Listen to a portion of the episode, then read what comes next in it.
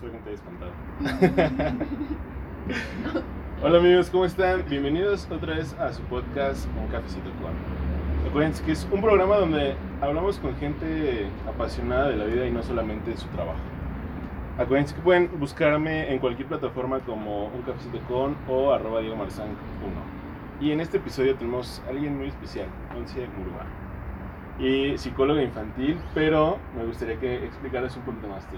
¿Cómo estás, Monse? ¿Qué tal? Hola, buenas noches. Primero, muchas gracias por decir bien mi apellido y mi nombre. ¿Sí? Es algo, ¿De que, plano? es algo que, que ha sido un tema. Desde Monse Mula No, hombre, hasta. Montserrat y bueno, muchas Mon- derivaciones. Montserrat. Gracias por haber estudiado mi nombre.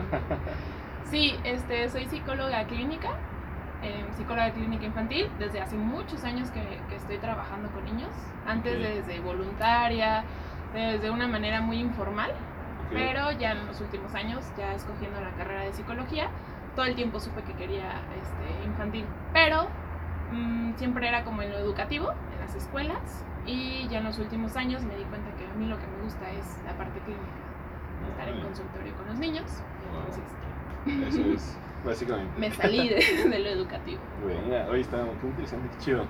Bueno, pues te cuento un poquito. Tuvimos ahí un, un tema con las preguntas interesantes. este, pero el, el podcast o el programa es, consta, de, consta de 10 preguntas. La única condición que yo les pido a todos, o sea, puedes echarle crema y lo que quieras, pero la única condición es que las contestes con el corazón en la mano.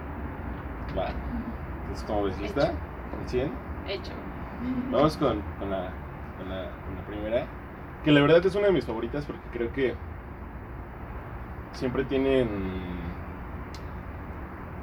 La gente que nos rodea siempre tienen una perspectiva, una idea de nosotros, ¿sabes? Pero muy pocas veces nos ponemos a pensar cómo realmente somos.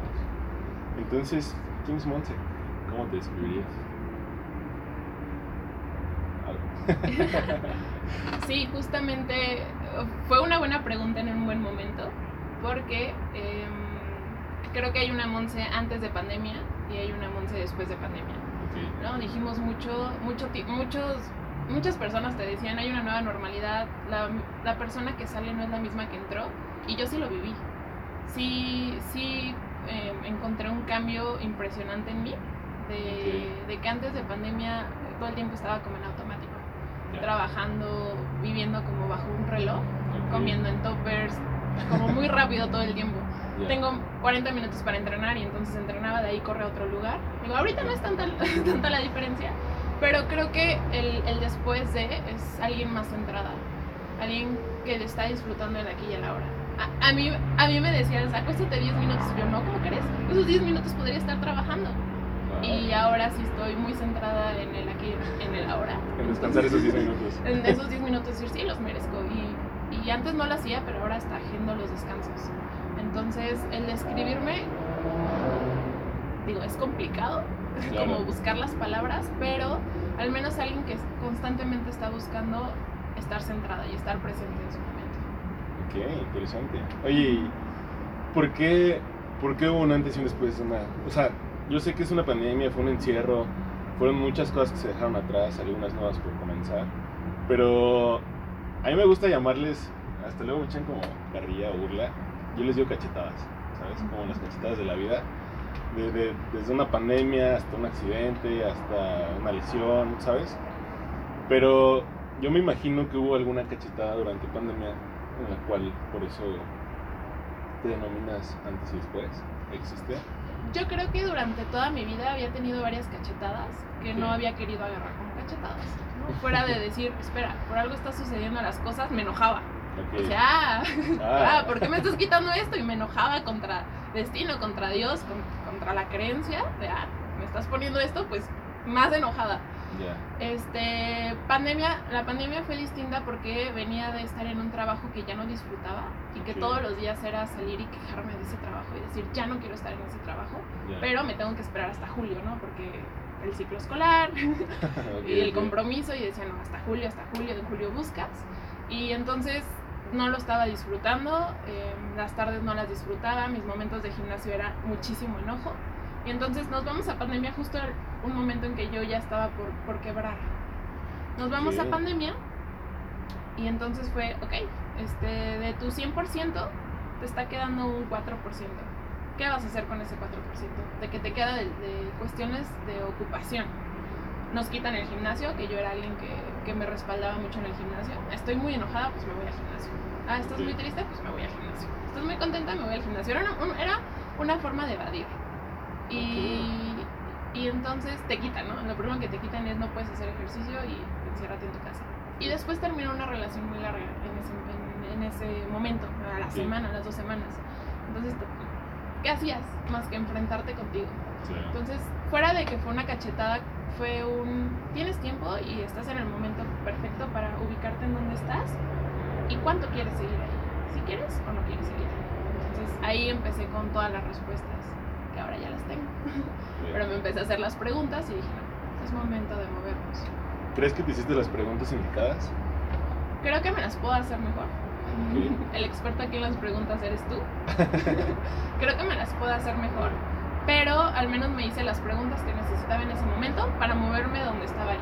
Que te puedo decir que han sido nueve meses de pandemia en donde es todo muy distinto. Desde mi forma en que estoy tomando las cosas, desde la forma en que me estoy relacionando con las personas, todo ha cambiado. Oye, aparte que hiciste las preguntas, yo tengo que advertirte que soy un preguntón. Y a mí me encanta ser preguntada. ok. Pues a mí me, me interesa mucho el, el- el rollo, el campo de la psicología. Conozco varios psicólogos enfocados como en algunas áreas. Y de hecho, en el episodio, hace dos episodios, dos, tres episodios, tuve, como invitado a un psicólogo relacionado con adicciones, el cual contó su caso un poquito de ruido externo. este, contó su caso del cual por qué decidió, vaya, dedicarse un poco como de lleno a las adicciones. Y me gustaría preguntarte por qué psicología infantil.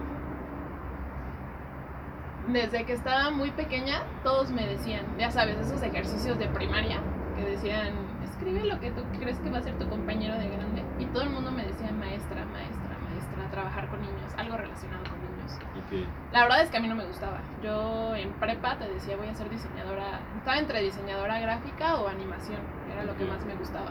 Yo decía, ¿qué? Trabajo con niños. Y así seguíamos, orientación vocacional, psicóloga. Yo, ¿cómo crees? Voy a ser diseñadora. Tengo un hermano mayor con síndrome de Down, Iker. ok. Entonces, Iker me ha dado todas las herramientas que necesito en mi práctica profesional. La paciencia, la tolerancia, la aceptación, la individualidad. Iker me lo ha dado. O sea, de una forma muy natural. Entonces, la verdad es que me guió, o sea, él, él me marcó mucho el camino en donde yo tenía que seguir. Trabajar con niños para mí no es un esfuerzo. Todo el mundo dice, ¿cómo le haces para entenderles, para aguantarlos, para explicarles 100 veces las cosas? Y no es algo que me cueste trabajo, porque lo traigo desde casa. ¿No? Yo, yo nací y ya estaba Iker, es mi hermano mayor. Entonces yo no sé qué otra forma se puede relacionar con la gente si aprendí desde que estaba chiquitita la forma de hablar. Entonces, es crecer y decirle, oye, Iker, te dije que esto, y es, no te va a hacer caso con esas palabras, busca otras, ¿no? Y de qué forma te tienes que acercar con él, y cómo tiene que ser tu cara. Entonces, Iker me dio todas las herramientas, y yo lo único que hice fue ponerle por papel y, y la, y la, la formación. Wow. Oye, quiero, o no quiero pensar, sé que es tu pasión esto. Sé que estás haciendo tu pasión. Y creo que todos los que vivimos o hacemos nuestra pasión, tuvimos un momento, una cachetada, ¿sabes? Esa como, como de, si es esto lo que quiero, si es esto mi, mi, mi camino, si es esto mi pasión. Cada quien lo tuvo a su manera, algunos hace una semana, algunos todavía no lo tienen, años. Me gustaría que me contaras un poquito cómo te diste cuenta, cómo y cuándo te diste cuenta que era tu pasión. Am, bueno, este, yo viví como una experiencia muy personal el darme cuenta de quién era Iker, mi hermano. Yo siempre sabía, o sea, lo, observas desde preescolar, primaria, observas que no es un niño regular. Habla chistoso, se enoja y empieza a golpear, no entiende las cosas, entonces em, vivir con compañeros que te decían, ¿por qué tu hermano no habla bien? No sé, ¿está tonto? No lo sé Y en, y en casa no me daban las respuestas. ¿no? Ahorita ya más grande y ya siendo profesional, mi mamá me dijo, lo- la intención de, de no haberles dicho nombre, este, el- tal cual el síndrome, era para que ustedes trataran igual a Iker. Pero creo que, bueno, sí se necesitaban como la- esas respuestas. Y entonces, a mis 16 años, estábamos en una fiesta y fueron muchos amigos de Iker. Pero amigos no con síndrome de Down, no con alguna, alguna discapacidad, sino personas regulares. Y fueron a disfrutar con él, lo abrazaron, lo disfrutaron tanto, se tomaron unas cervezas. Y yo dije, ajá, ¿y tú qué estás haciendo? Yo lo ocultaba, yo, yo me iba, decía, Iker ya empezó a gritar bye. Y, y la verdad es que no lo aceptaba en mi vida como mi hermano. Era como, no sé, siempre se enoja, no sé qué pasa. Ese día me marcó mucho, empecé a investigar sobre el síndrome de Down y me empezó a gustar lo que empezaba a encontrar. Entonces le dije a mi mamá, me quiero dedicar a esto, me gusta, como quiero. Y mi mamá me dijo, no es lo mismo que sea tu hermano que sean otros niños. Y ahí empecé de voluntaria, empecé a meterme muy específico en el síndrome de Down y empecé a investigar y empecé a conocer más chicos y a salir y entonces a los 17 gano como mejor voluntaria y me voy a Estados Unidos a capacitarme con síndrome. Entonces fue una experiencia padrísima la, la inclusión que hay en Estados Unidos y regresé sabiendo que eso era lo que me movía. Ahorita ya no estoy tan metida en síndrome de Down como, como lo estaba antes, pero sigo como en el mismo camino. aquí estoy y aquí voy. Y sé que no los voy a soltar. lo, Wow. que me, lo que me vaya de. lo que me reste de carrera. No manches, qué, qué- qué genial. O sea, no, no sé. Yo creo que cada, cada persona es un mundo. Y no, no, no tengo palabras. O sea, no, o sea, no sé. Ya me quedé sin preguntas. no, pero qué, qué interesante y qué padre. Pero dime. Yo he tenido, bueno, es que no, no sé si. Yo soy locutor, ¿sabes? Entonces no sé qué tan igual haya situaciones, o sea, experiencias, a decirlo así. Pero ¿hubo alguna ocasión profesionalmente hablando en el cual quisieras decir, ya no quiero esto? ¿Sabes? Es decir, ya estoy harta. O sea, yo creo que ahí es cuando encuentras tu pasión. Personalmente es como mi, punto de vista. Es cuando, cuando ya no quieres, es como de, ¿cómo no vas a querer, sabes? ¿Tuviste alguna situación así? Pues em, estos cuatro años ya de manera profesional que llevo, no ha habido, no, no, ha, no ha existido hasta esta pandemia, que esta pandemia uno de mis cambios fue emprender. Entonces decidimos empezar un equipo de servicios infantiles. ¿no? Eh, tenemos muy establecido la forma en que nos gusta que le hablen a los niños, la forma en que traten a los niños y el respeto que hay hacia los niños. Entonces no lo encontrábamos en ningún lado ya. ¿no? Las escuelas no y entonces por acá pues tampoco y entonces bueno, es momento de hacer algo nuestro si queremos que salga de esta forma. Entonces empezamos y a mí me toca toda la parte de los clientes. Entonces, híjole, es lo más complicado. ya cuando hay dinero de por medio es lo Sí, más claro. complicado y es cuando digo, ya, quiero tirar. Hace 20 minutos quería tirar la toalla y dije, ya, ya no quiero cambiar el mundo. Pero sí, no tanto por lo, por lo que me dedico, sino por lo que conlleva, ¿no? Que es trato con las personas. Siempre han dicho que los psicólogos infantiles son psicólogos familiares. Tienes que trabajar con el papá, con la abuelita, con el tío, con los hermanos, con el niño que en cuestión. Entonces, es Wow. como lo que conlleva tu trabajo, no, no tanto el trabajo. Qué chido, qué interesante. O sea, qué, qué, qué loco que hace 20 minutos. Sí. Antes No. de decirte ya llegué, estaba llorando diciendo ya quiero tirar la toalla. No, pero yo también eh, estuve viendo en, en redes que estabas haciendo varios proyectos. Entonces, qué chido. La verdad es que ojalá que llegue a un punto mundial. Y hablando ya, si ya hablamos un poquito de, de la parte psicológica, ahora vamos a meternos a, a, lo, a lo personal. Dale.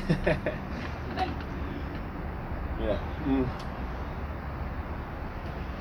El, el miedo, la palabra miedo o el, el acto de tener miedo es muy sonado más en estos tiempos. Han, han llegado muchísimos, desde motivadores hasta coach de vida, hasta psicólogos, hablando del miedo, ¿sabes? Y cada quien tiene su punto de vista, bueno o malo, entonces cada quien decide a quién hacerle caso.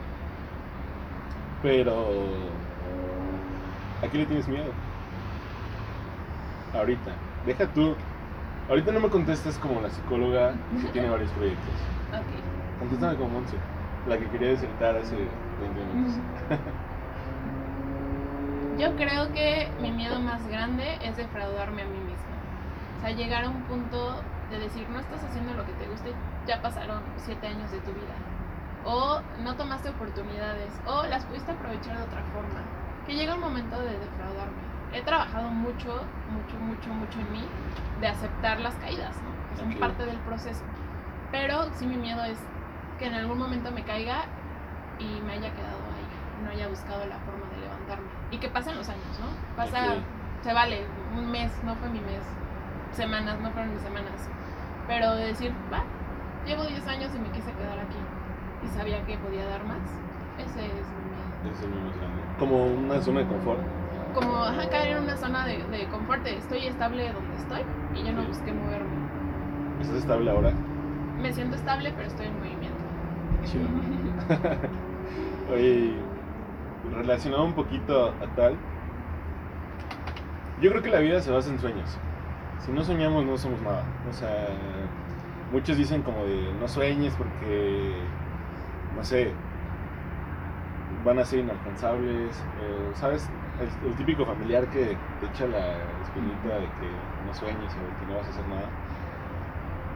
Pero yo creo que la vida se basa en sueños. Si no sueñas, estás vacío. Desde literalmente como las películas, donde hay una película de un niñito que sueña despierto, ¿no? Pero yo tengo un sueño muy, muy literal, o muy, muy marcado, o muy, no sé cómo decirlo, muy literal, sí.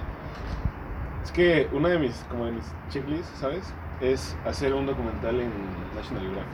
O sea, dar mi voz como para un documental. Es como un super top. Me gustaría saber, como Monse, no como profesional, o sea, algún, algún sueño, algún anhelo que tengas. ¿Cuáles? ¿O cuáles son? Pues tú me respondiste como algo profesional. Mm, Mi sueño va muy pegado a lo profesional. ok, Este. Creo que mi objetivo principal es cambiar las infancias que hay ahora. ok, Porque trabajando con infancias sanas, hacemos adultos que no tienen que estar en terapia curándose de sus infancias. Entonces, la forma de hacerlo es trabajando integral.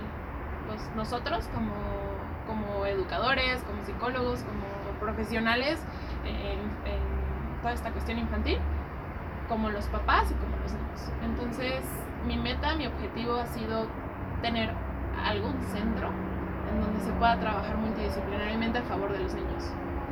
Y eh, a largo plazo el objetivo es hacer niños felices.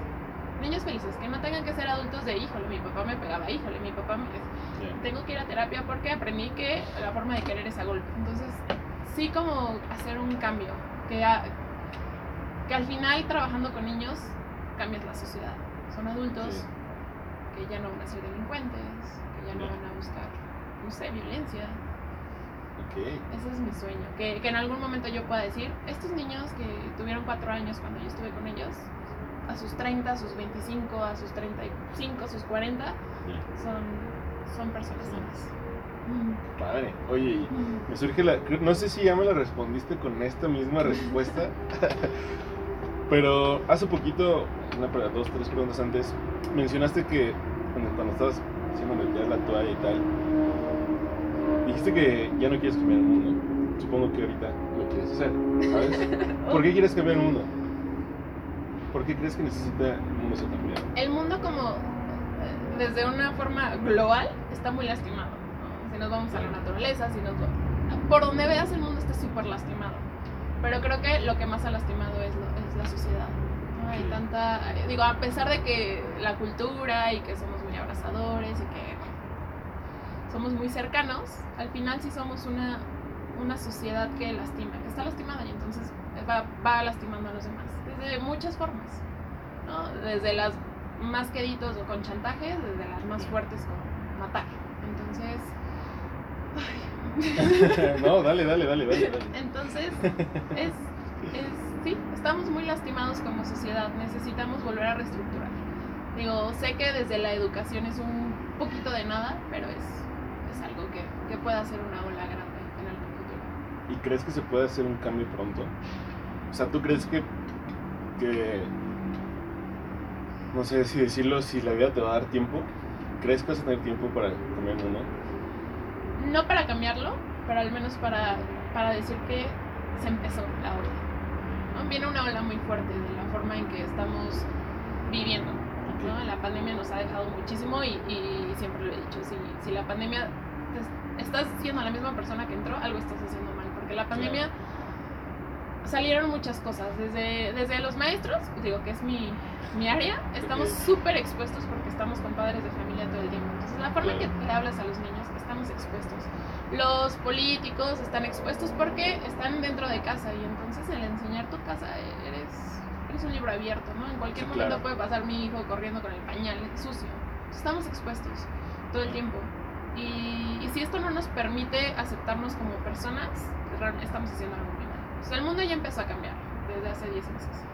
La idea es que sigamos con ese rumbo que nos está llevando. Porque si salimos siendo la misma sociedad, pasado mañana nos agarra. Una guerra y entonces volvemos a lo mismo.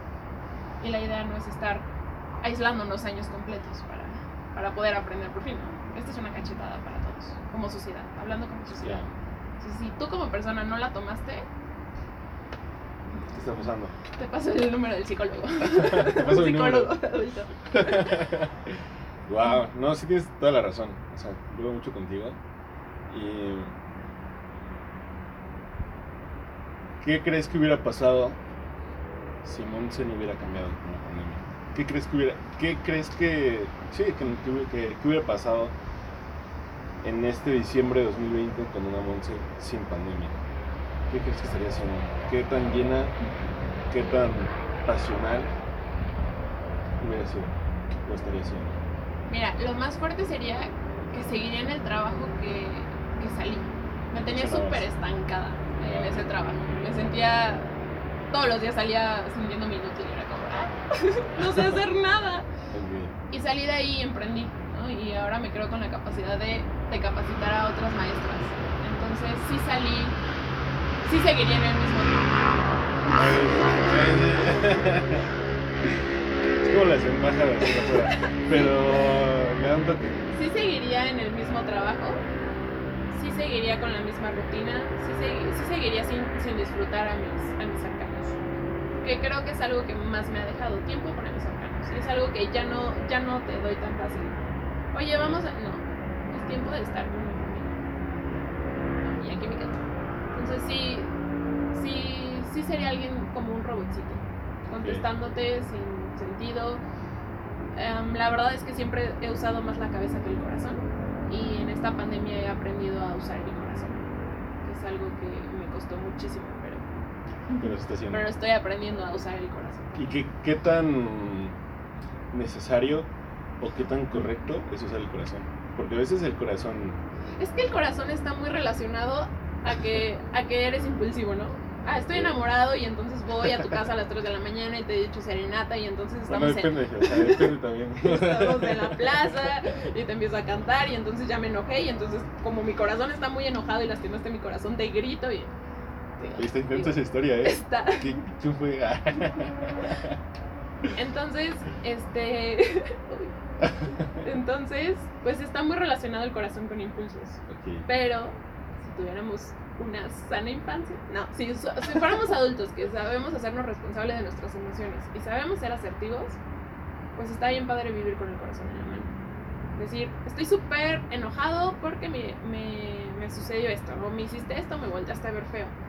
Pero yo sé que estoy muy enojado y no es momento de hablar. Pues voy a esperar un poco y después me podré acercar contigo. Pues tengo mi corazón en la mano, pero no lo estoy aventando. ok. Y no estoy haciendo responsables a las demás personas por tener mi corazón en la mano. Que creo que es lo que nos falta, ¿no? Cuando estás en pareja o cuando estás con una amiga y pasa algo, ¡boom! La, luego, luego. Estás enojado y luego, luego mandas el mensaje y estás enojado y luego, luego reaccionas. Y no es el momento. Tienes tu cabeza súper caliente, no es el momento.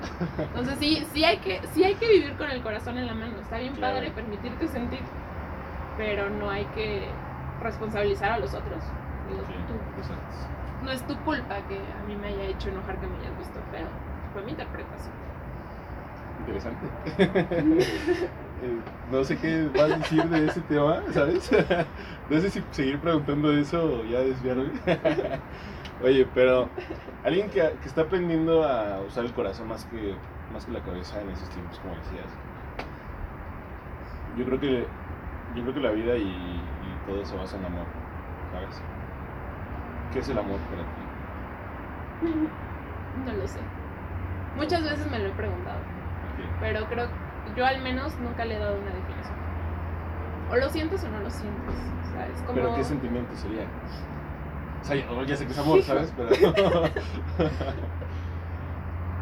es que es un conjunto. La, o sea, amor no es igual a felicidad o igual a alegría. ¿Por? Porque eh, nos ha costado aceptarnos con todo el paquete. Todo el paquete no es solo la persona feliz dándote flores, dándote chocolates, dándote besitos. Hablando de, de familia, hablando de amigos, hablando de pareja. Eh, el amor también es, tuve un día muy malo y necesito mi espacio. Entonces, y ahí no lo puedes definir como alegría o como felicidad, porque no estoy contenta, porque tuvimos una pelea, porque tuvimos un disgusto. Entonces, no te lo encerraría en una emoción, no te diría el amor es igual a la felicidad. El amor es todo el paquete de emociones. En mis días malos, en mis días más sensibles, en mis días súper, súper, súper malos, días de tristeza, momentos, momentos complicados, y viéndolo así, es diferente el cómo te relacionas con la gente. Porque ya sé que si eres mi amigo y llegas un día y me gritas, ah, ya no eres mi amigo porque me gritaste por, ¿qué tal si estaba pasando algo en casa? ¿Qué tal si lo acaban de terminar? ¿Qué tal si lo acaban de correr? Entonces, sí nos falta observarnos como un todo y no solo la parte de luz, la parte bonita. Que sí, también padre disfrutar los días buenos o los días favorables de las personas pero ¿qué pasa con el otro lado? Ahí quién está. Por eso está súper padre el dicho, quien está en las, malas merece estar en las buenas. Pues sí, somos todo un conjunto. Y vernos como, como dualidades. Ahorita es Monse feliz y sí tengo a mis amigos. Pero cuando está Monse triste, pues no, no tengo a nadie. Qué interesante. Definir el concepto de amor es muy complicado. No, sí, claro. Sí, sí, es difícil. O sea ahorita que mencionabas los, los procesos o las partes eh, que no todo es feliz del amor, yo, yo el amor no, no, necesariamente lo relaciono con una pareja, ¿sabes? O sea, creo que eso es un concepto erróneo que actualmente es de amor y luego te imaginas cuando tú puedes amar algo que hay un no sé si tienes como algún ejercicio similar pero uno de los invitados anteriores el segundo de hecho cuando se sentía medio raro o cuando no se sentía tan bien, hacía un ejercicio que cuando iba en la calle se, se imaginaba a la gente feliz y él amándola. ¿Sabes? O sea, y es algo bien difícil. Yo la, la, verdad es que sí lo he intentado. O sea, es como que literal desde, desde el vagabundo que se te queda viendo feo o el porochito que... ¿Sabes? O sea, imagínate lo feliz y que tú lo amas a él, ¿sabes? ¿Qué crees que cambiaría en la vida de Monse si de repente empezara a amar a todos? ¿Crees que podrías amar a todos? No. Digo, es algo que no va a suceder. Porque nunca me ha gustado ir con la bandera de, de, todo es feliz y todo es bonito. Soy alguien bastante aterrizada a la realidad. Hay días que te va a llevar la fregada. Vívelo. Claro. Experimentalo. No le vas a caer bien a todo el mundo. Vive con ello. ¿no? Y ahorita te puedo decir, mi coordinadora me trae la vida de cuadritos. Pero tú quieres decir así como que la odio. No, no, no, me tiene la vida de cuadritos y por supuesto y me ve feo y tengo que aprender a vivir con eso. O sea, no le voy a caer bien a todo el mundo.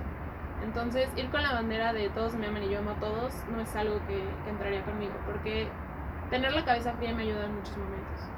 De decirle, está bien, ¿no? Yo sé que no te caigo bien, yo sé que no me quieres, cualquier cosa.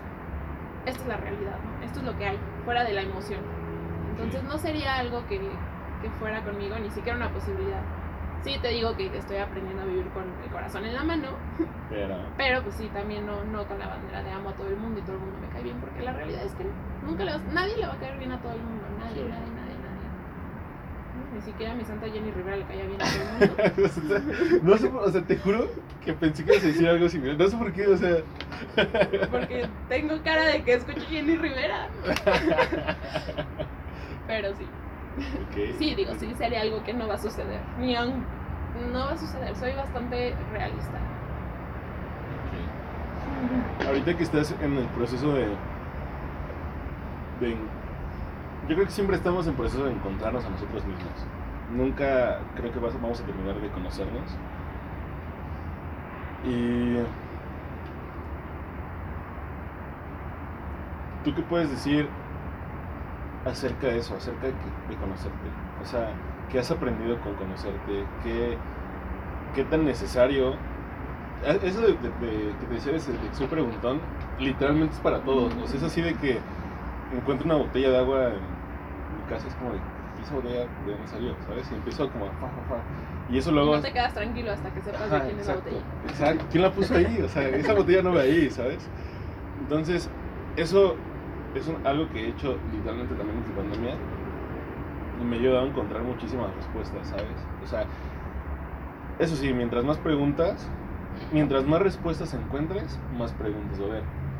Pero, tú dime, ¿qué tan necesario es, es encontrarse o qué tan necesario es, pues sí, ese auto, autoconocimiento?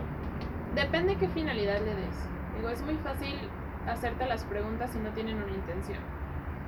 Es, vam- el, el autoconocimiento tiene que ir muy de la mano con el amor propio.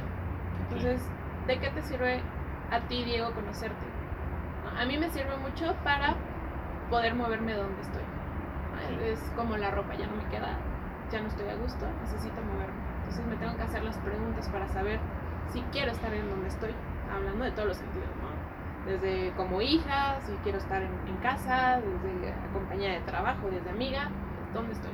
¿Me incomoda, no me incomoda? ¿Me gusta, no me gusta? ¿Me siento cómoda? Ok, continúo aquí. ¿No me siento cómoda? Es momento de moverme.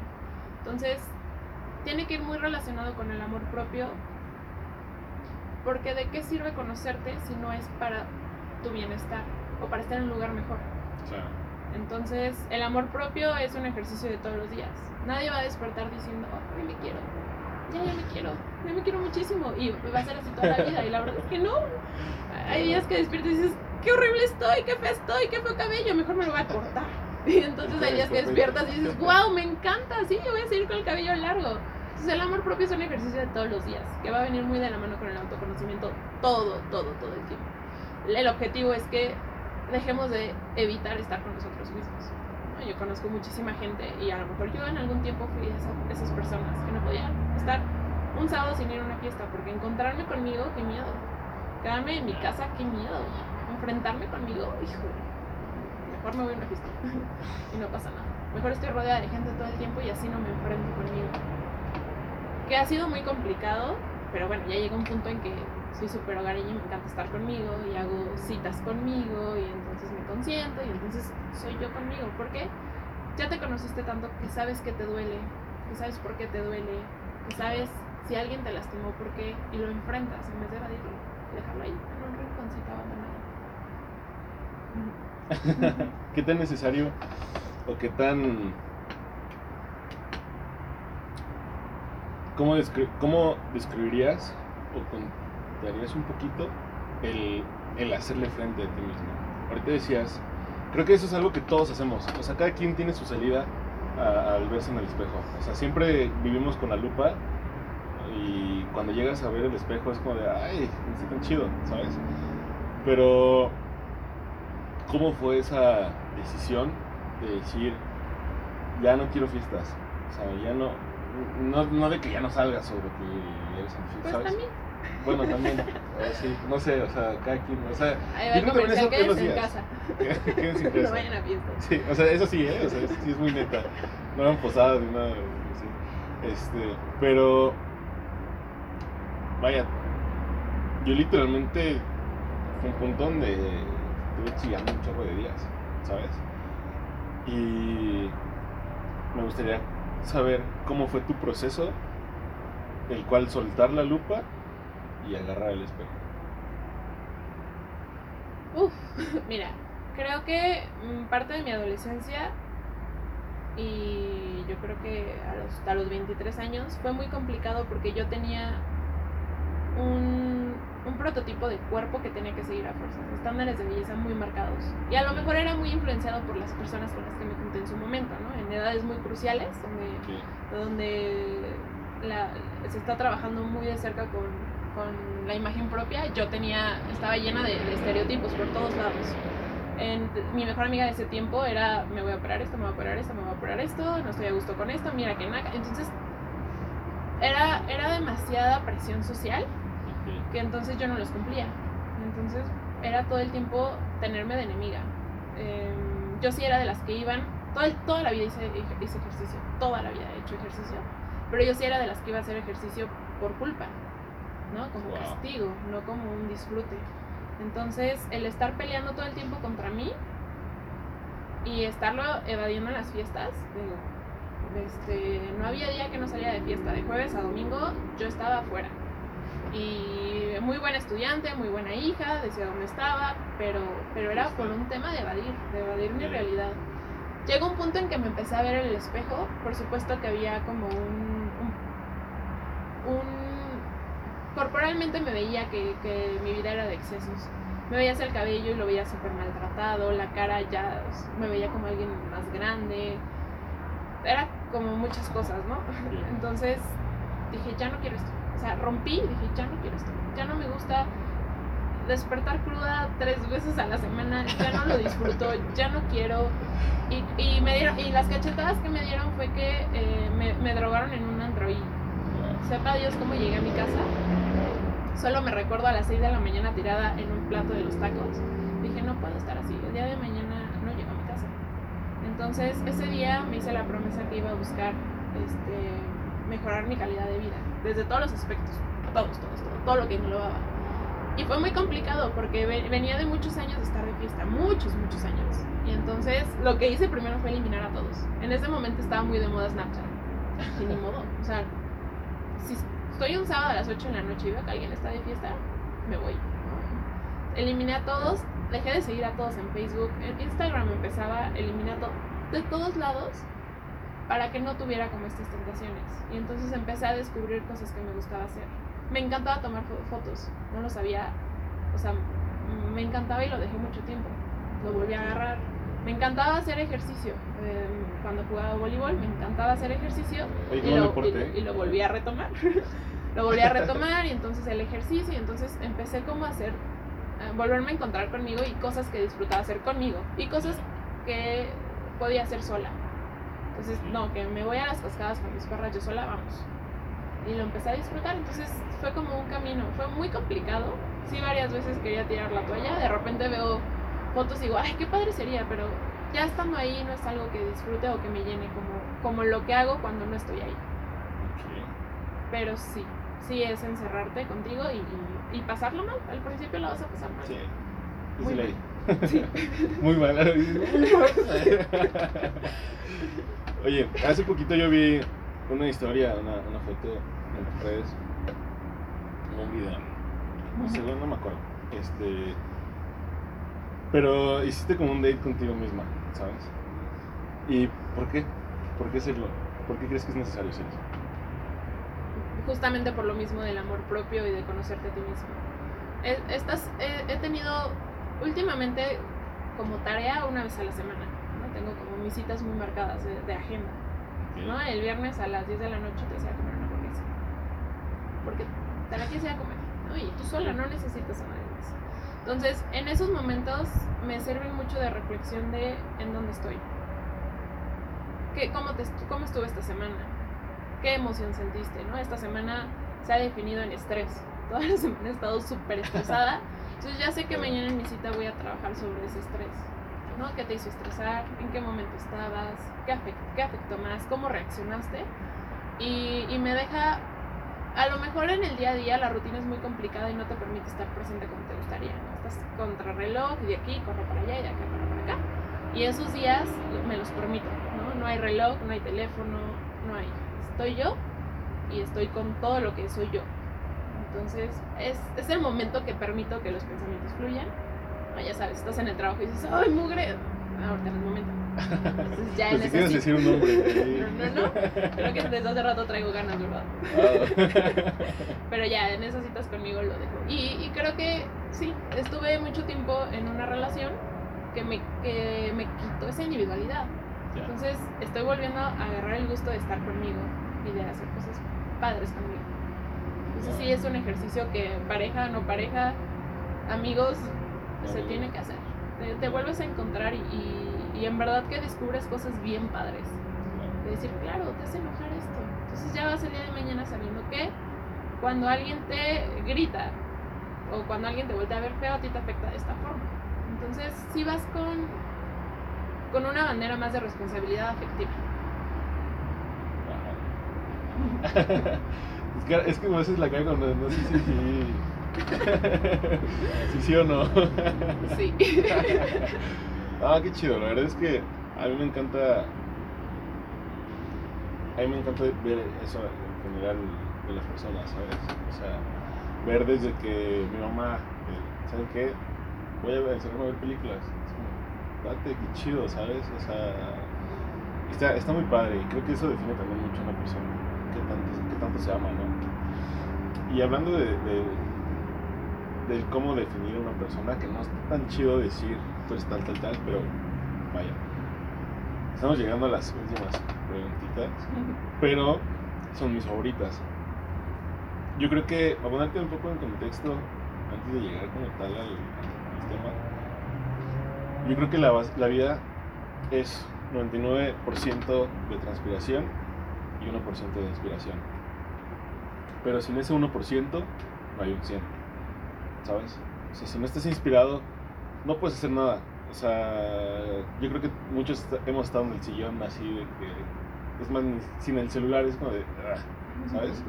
Pero cuando de repente ves un video, no sé, ves una foto viejita, ves X o Y, o platicas con alguien que te motiva o te inspira.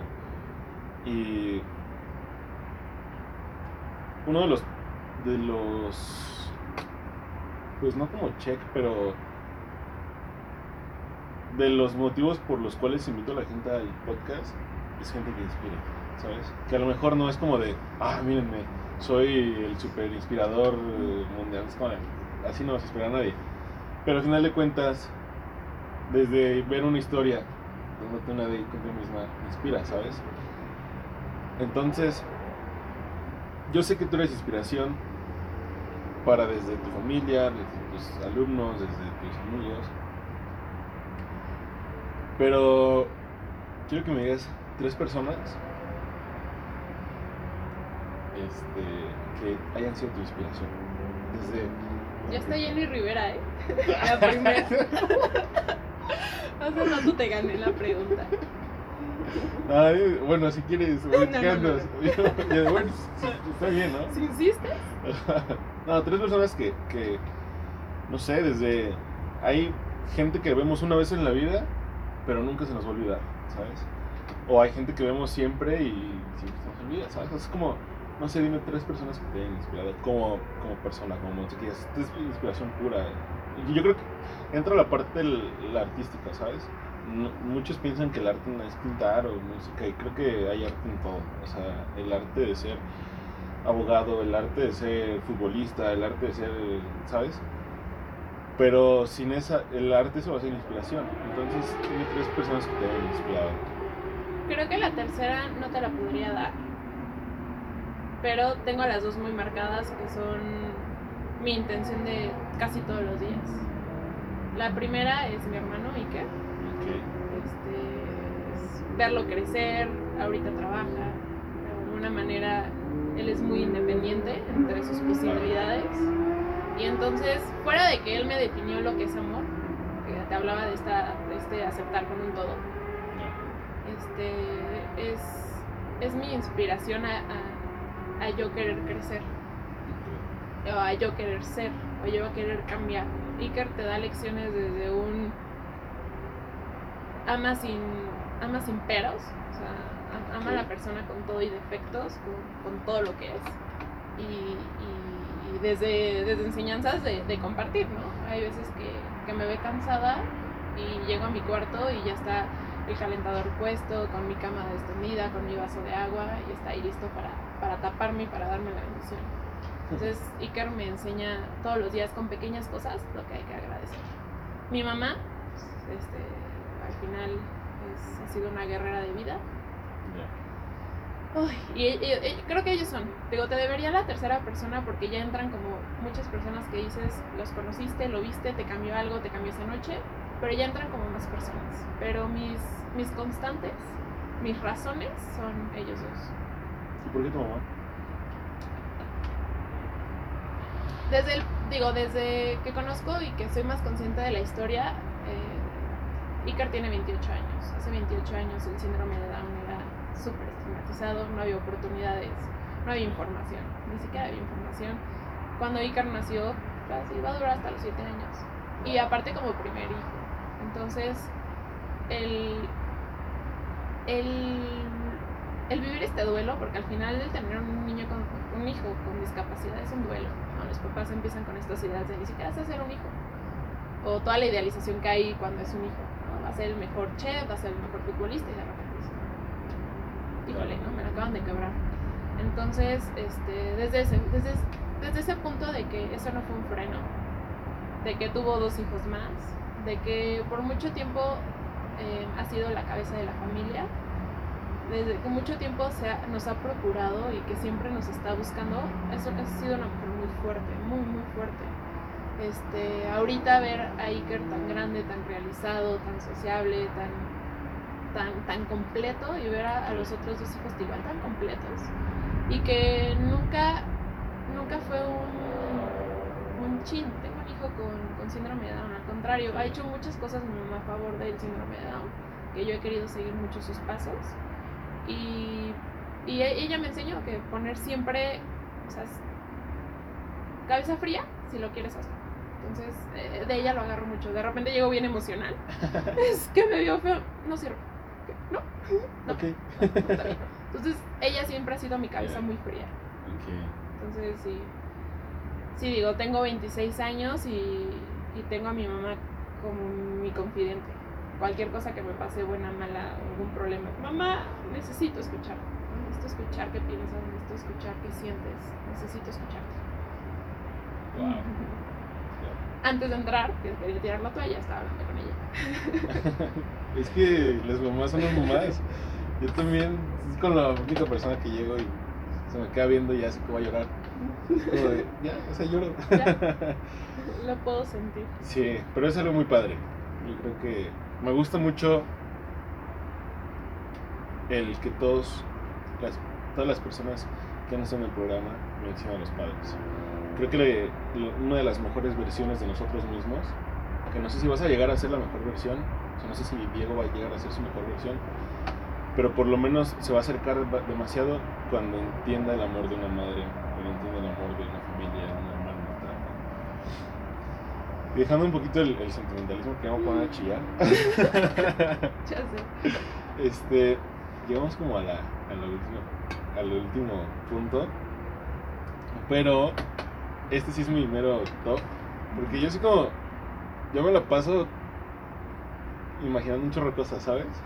Y así desde que me imagino haciendo algo Y cosas en tal lugar, ¿sabes? Entonces, te voy a poner el mismo ejemplo que lo he hecho con todos. ¿Cuál es la, la- la ciudad donde te gustaría estar grabando ahorita? O sea, lo que estamos haciendo, ¿en qué ciudad te gustaría? ¿Qué tiene de malo Querétaro? No, yo, bueno, Querétaro, ¿te gusta Querétaro? No. Mira, la verdad es que no soy tan urbana. Eh, a mí me pones en la sierra, me pones en un pueblito, así, me transportas a un paisaje natural alrededor, donde tú quieras. ¿No? No, tú elige. Si nos queremos ir muy cerca, aquí en la sierra de Querétaro, vamos a la sierra. Ok. Perfecto. La verdad, so- so- sí me gusta mucho lo, lo- lo natural. Llámame a una cascada al lado, donde no escuchemos sirenas. Ay, sí, estuvo, estuvo fea esa pedrada que aventaste, pero bueno.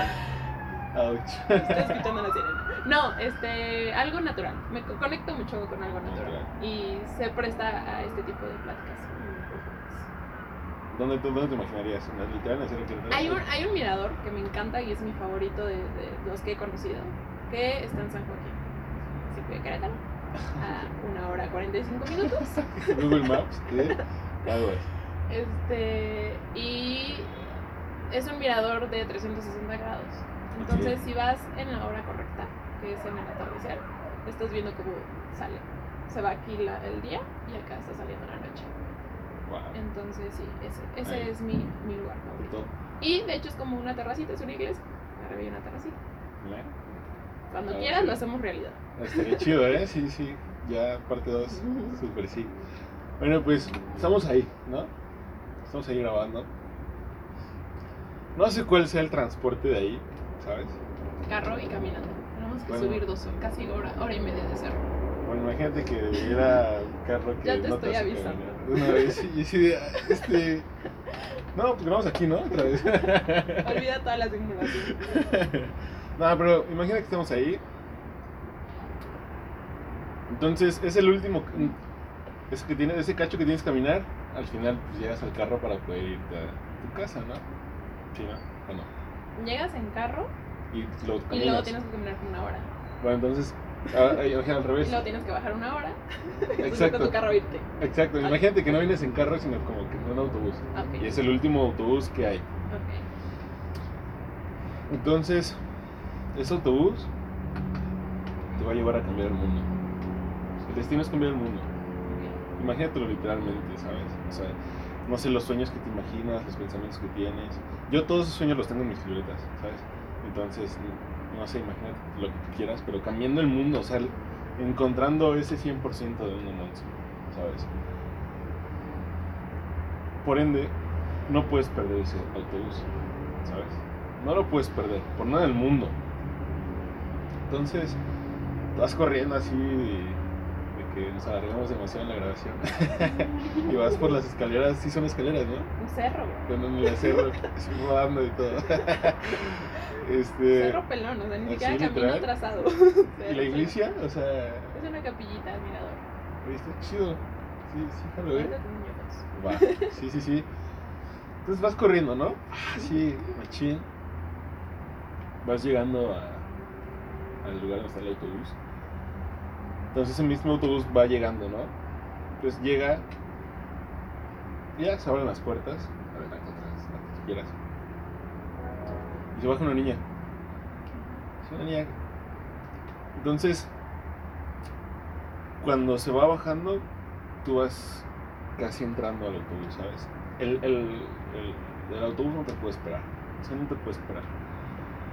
Entonces, en ese momento, cuando se cruzan, te le quedas viendo los ojos. ¿Sabes? Se, se ven a los ojos. Pero esa niña es una monza de 13 años. 13, 15 años, ¿sabes? ¿Qué le dirías? Ten en cuenta que si te, si te quedas a hablar, se te va el autobús. Entonces, ¿qué le dirías? Acá te veo. Ok. Digo, sí, acá te veo. Vas a crecer. Y te va a gustar lo que eres. Acá te veo. Wow, qué chido. Sí, ese sí no te deja, sí, fue súper. Acá te digo, bye. Sí, no, imagínate sentarme a explicarle lo que va a suceder. ¿Explicarías? Nada. No, si ahorita me dices, te puedes ir a los 13 años, ¿qué harías diferente? No, ¿Y un spoiler? no. Chido. Digo, ha sido muchas cosas que digo, ay, qué tonta fui. Ay, ¿cómo hice esto? Pero. Pero, acá está, acá te veo. Vas a aprender. Qué chido. Qué, qué diferente. Creo que todos es como de. Nah, no sé. Conozco gente que le haga la misma pregunta. Esa pregunta o ese ejemplo, no, no sé si tan largo lo hago siempre. espero que no. Con razón ya me dejan de hablar. Pero. Me- a mí me gusta conocer mucho ese, ese tema porque creo que es algo con lo que vienes arrastrando, ¿sabes? Luego hay así de, no, no le hagas caso a tus amigos, ¿sabes? Y es porque algo pasó con tus amigos. O de, no le creas a tu familia, ¿sabes? O sea, hay de todo. Yo luego sí me quedo así de, ok. o sea, pero qué chido. O sea, sin un spoiler, nada. No. Ni uno. Ni uno, sí, ni uno. Nada. Yo creo que si ahorita llega un genio y me dice, te puedo, decir- te puedo dar una imagen de cómo eres a tus 40, digo, no, gracias. ¿Qué escogerías? No me enseñes nada. Así, nada, nada. ¿Qué escogería de qué? ¿Qué escogerías? ¿Saber, saber qué va a pasar de ti? ¿Cómo me va a morir o qué día me va a morir? Esa era la pregunta que hecho. Nunca te la hicieron. Sí, pero como que le quería dar el feeling. Para no verme tan comercial. bueno, a ver, ¿cuál escogerías? Ninguna. ¿Cómo va a morir? Te van a atropellar. Imagínate. De aquí a, a que suceda. No, no, no. ¿Y de qué me.? ¿Y cómo y, y no, cuándo? No, menos. Sí, no. Si me dicen en un año, ¿para qué dejo de estudiar? Gracias. No, No. no. ¿Qué suceda? Ok, pues yo me quedé muy inspirado. Neta, me dieron ganas de ir a la taquillita. Sí, está, está cañón. Digo, si aquí tienes frío, allá vas a sufrir. Tengo frío, sí tengo frío, me Sí. veo como que tengo Sí. frío. Poquito nada más. Oye, pero no sé, yo quedé maravillado, la verdad. O sea, no tenía el gusto como de conocerte antes y creo que no te conozco todavía al 100%, ni un 50, ni un 20, ni un 10. Pero yo creo que un una taza de café en la noche es una oportunidad para conocer, aunque sea una pizca de ¿sabes? Y te doy muchas gracias por, por venir y por, vaya, abrirte y por no preguntar preguntas. Que fue la tarea más difícil. ya, no, sé qué decir de las preguntas. Digo, creo que tienes que contextualizar. Tienes que contar No, que es que cuando, no me, decir. que cuando me estabas platicando del programa, 80 veces me dijiste, pero no te voy a mandar las preguntas. Pero bueno, si las quieres, te las mando. Pero no te voy a mandar las preguntas. Bueno, si las quieres, te las mando. Digo, en ningún momento te estoy pidiendo las que- preguntas. Ah, pero no te las puedo mandar. No te las estoy pidiendo. Yo solo, yo solo para defenderme un poquito, es que los que he invitado es como de, oye, pero manda las preguntas. Oye, es que necesito verlas antes de para. Es que no está chido. Ya cada quien tiene sus pitch, no está cool. Pero bueno, yo, o sea, la, verdad es que yo salí inspirado y espero que, que con, con acordarte de algunas cosas también lo hayas hecho, ¿sabes? O sea, creo que es bueno recordar. No, no, no sé qué tan bueno sea vivir de recuerdos, pero es bueno recordar, ¿sabes? Y pues te digo otra vez gracias por, por este tiempo de estar platicando. Ojalá que haya una, una parte 2 ¿Dónde vamos a hablar del deporte? donde vamos a hablar del deporte. que por cierto, juegas boli, ya. O sea, sí puedo, o sea, sí jalo, Sí. ¿sabes? Pero pues sí, este. Hemos llegado ahora sí al fin del, del podcast. No sé si hay al- algo que te gustaría dejar, algo que quieras agregar. Te veo aquí, quieras mandar. A Jamie Rivera. Jenny Rivera. Ya casi te alcanzo. No, no, gracias. De- sí, de hecho, eh, recordarlo o volver a repetirte este diálogo es bastante inspirador. ¿no? Tú fuiste el que hizo las preguntas y ahora yo me quedo con muchas ganas de hacer las preguntas, hacer yo las preguntas. Pero sí es bastante inspirador como decir, ah, esto, esto es, ah, esta era la razón. Volver a, a, a recordar. Sí creo, no vivimos de recuerdos, pero sí creo que nos sirven de, de impulso. Entonces, solo lo agarramos para tomar carrera, hacia donde vamos hacia adelante. Muchas gracias por, por esperarme. no. Sí, Perdón por no avisarte de la terraza. sí te lo pausé como un mes. Muchas gracias. No, de que más que invitada.